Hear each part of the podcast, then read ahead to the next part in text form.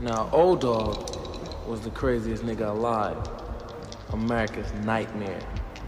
Young, black, and didn't give a fuck. I hear OGs.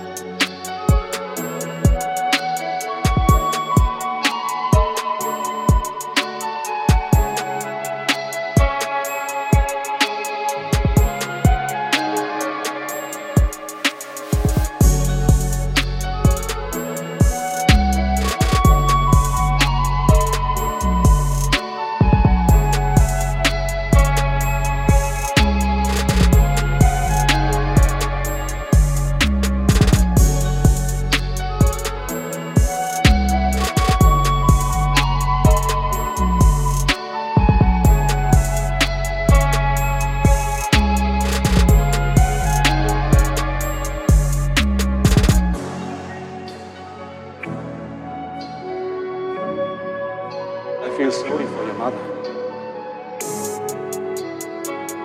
What you say about my mama?